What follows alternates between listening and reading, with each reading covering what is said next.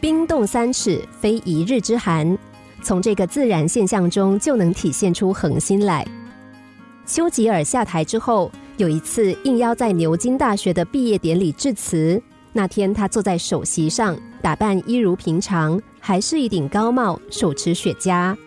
经过一长串的介绍词之后，丘吉尔走上讲台，注视观众，沉默片刻，他开口说：“永远，永远不要放弃。”接着又是长长的沉默，他又一次强调：“永远，永远，永远不要放弃。”他又注视观众片刻，然后回座。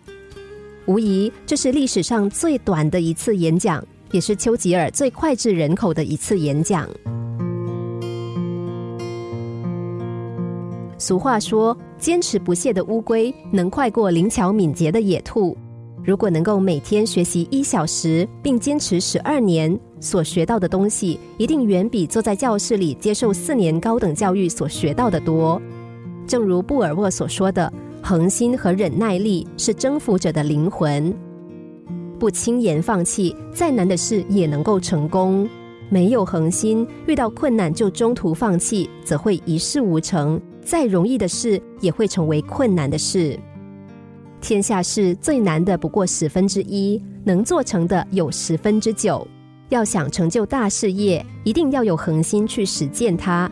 要以坚韧不拔的毅力、百折不挠的精神作为涵养恒心的要素。一个人之所以成功，不是上天赐给的，而是日积月累、自我塑造得来的。千万不能够存有侥幸的心理。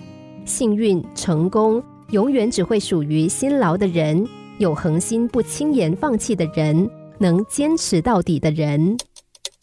心灵小故事。星期一至五下午两点四十分首播，晚上十一点四十分重播。重温 Podcast，上网 U F M 一零零三 t S G。